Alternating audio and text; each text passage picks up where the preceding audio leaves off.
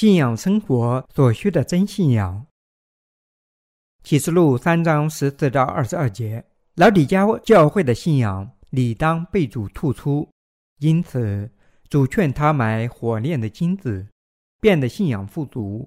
不冷不热的信仰在今天的义人之中也存在，因为他们白白地领受了信仰，所以不会觉得他们的信仰有多么的宝贵。因此，神说责备的话，奉劝他们做义人。是他们看起来如同火炼的金子一般的信仰。从该段经文中，我们还发现，神希望亚细亚所有七个教会都拥有相同的信仰。神吩咐说：“有耳的都要听圣灵对他教会所说的话。”从三章十七节起，我们可以看出老底嘉教会深陷自欺的泥潭。认为物质财富的充裕和精神赐福是一样的，是他们的信仰带来的。对于这个骗人的教会，神锐利地指出他们精神上的贫乏不信。老底嘉教会看起来在信仰上富足，但事实上是一家没有信仰、精神贫乏的教会。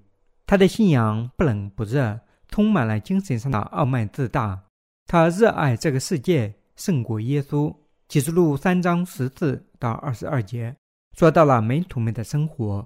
耶稣的真信徒是那些顺从和遵循基督之道的人。所有靠信仰耶稣基督重生的人都有资格做他的信徒。主希望我们大家都过上信徒的生活。我们必须认识到，这种信徒生活，事实上主早已赐予我们了。在这段经文中，主告诉我们说，他会吐出那些不过信仰生活的圣徒，正如十五到十六节所记载的那样。我知道你的行为，你不冷也不热，我巴不得你或冷或热，你既如温水，也不冷也不热，所以我必从我口中把你吐出来。如果得救者既不冷也不热，我只能表明。他们精神上的贫穷。另外，这类人也不知道信徒的生活。无论谁，只要重生了，就必须过信徒的生活。我们必须靠信仰水和圣灵的福音赎罪，这就是我们的拯救。那么，得救和重生后，我们能得到什么呢？我们得到类似于主的生活，顺从和服从他的吩咐，追求他的道。这就是信徒的生活。神强调圣徒的信徒身份，所以就责备老底嘉教会，说他们的信仰不冷不热。不冷不热的信仰是温水式的信仰。这种温水式的信仰是一种什么样的信仰？能为人类提供极大的安慰呢？这是两头占有的信仰，既要保留蛋糕，又要吃上蛋糕。不冷不热信仰的人，尽管已得救，但不顺从耶稣的旨意。他们表面上看起来顺从耶稣，但事实上并不是。这种信仰是墙上芦苇。换句话说，它就被称为不冷不热的信仰。世人将这种信仰看成是明智的信仰。这种信仰在世俗的眼光里看来是明智的。但会让主呕吐，不冷不热让主呕吐。你不应有这种不冷不热的信仰。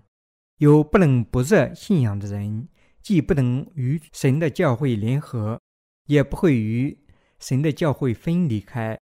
他们同时分与不分，他们的信仰生活就是这样。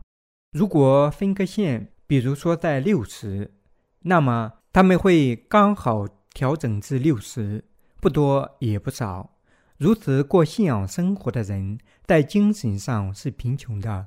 正如第十七到十八节所说：“你说我是富足，已经发了财，一样都不缺，却不知道你是那困苦、可怜、贫穷、瞎眼、赤身的。我劝你向我买火炼的金子，叫你富足；又买白衣穿上，叫你赤身的羞耻不露出来。”又买眼药，擦你的眼睛，使你能看见。信仰不冷不热的人，会将世界的繁荣看成是精神上的富足。虽然他们感觉到自己事实上悲惨、疲倦、贫穷，但他们不能完全认识到。这些人认识不到自己。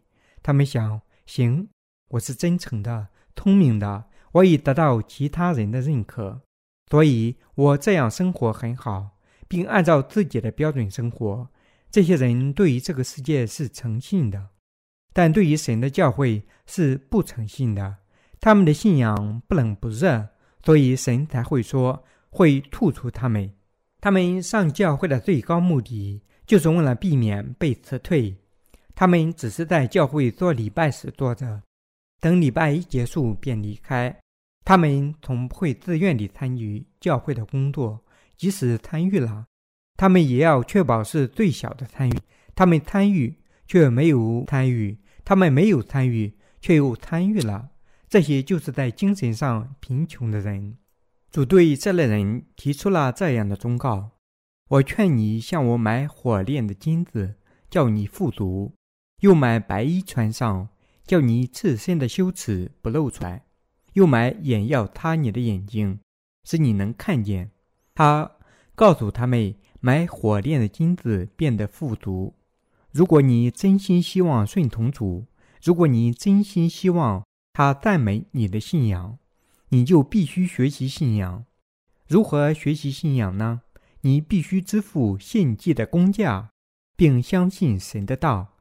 这段经文告诉我们要买火炼的金子，这意味着顺从神的道时，我们会面临许多的试炼和苦难，但这些试炼和苦难。因相信和顺从了神的道而被战胜了，这样做，我们的心就被火炼了。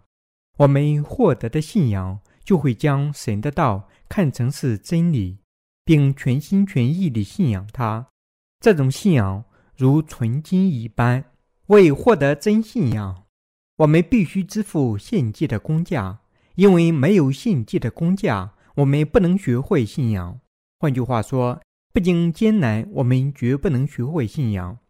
如果你要成为信仰之民，过信徒的生活，因信徒信仰得福，那么我们就必须支付献祭的工价。没有献祭，我们绝不会取得这种信仰。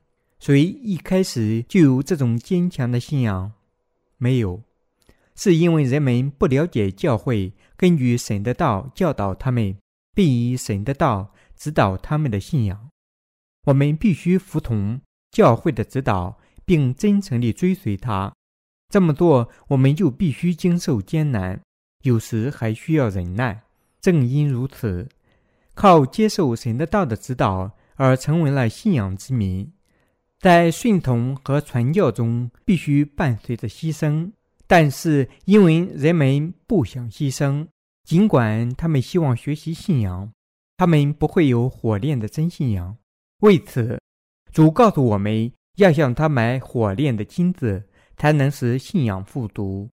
只有你学习了前辈圣徒们的信仰，并仿效他们的生活时，才能明白神的道的意思。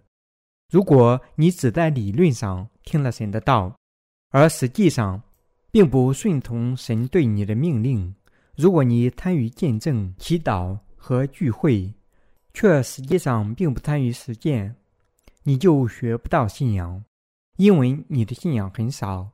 你会根据这个世界上你自己的标准去衡量出你的信仰并不差。你会想：我已得救，我有钱，从长远看我很好，所以我必须比他人更好。是的，我确信比这些人好。你果真希望学习像金子一般的真信仰，就必须支付牺牲的工价。很容易做到服从和顺从吗？顺从需要牺牲，奉献牺牲很容易吗？当然不是。如果你要避免被主吐出，你就必须通过牺牲去服从。但是那些还没有学会真信仰、在精神上贫穷的人，绝不希望牺牲。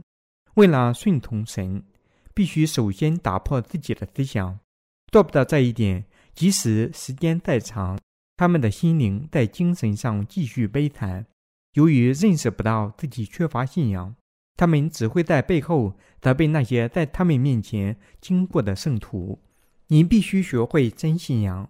当你从事精神战役并为神而战时，你的信仰就会得到精炼，并会认识到过精神胜利的生活需要什么。只有在你实际上已经历过，才会知道这种信仰。神责备老底嘉教会，写道：“你既不赤身露体，也不贫穷，你既已得救，但你的信仰是温水，不冷也不热。你具有的唯一是你的拯救，除此以外，你别无所有。是不是神的仆人，或我们的精神先驱？”之所以成为了我们的信仰前辈，仅仅因为时间的流失而没有过信仰生活，当然不是。他们为主经历了各种磨难，既有欢乐，也有悲伤。神指导你，那些人先于你经历的所有事情，你最终也要经历。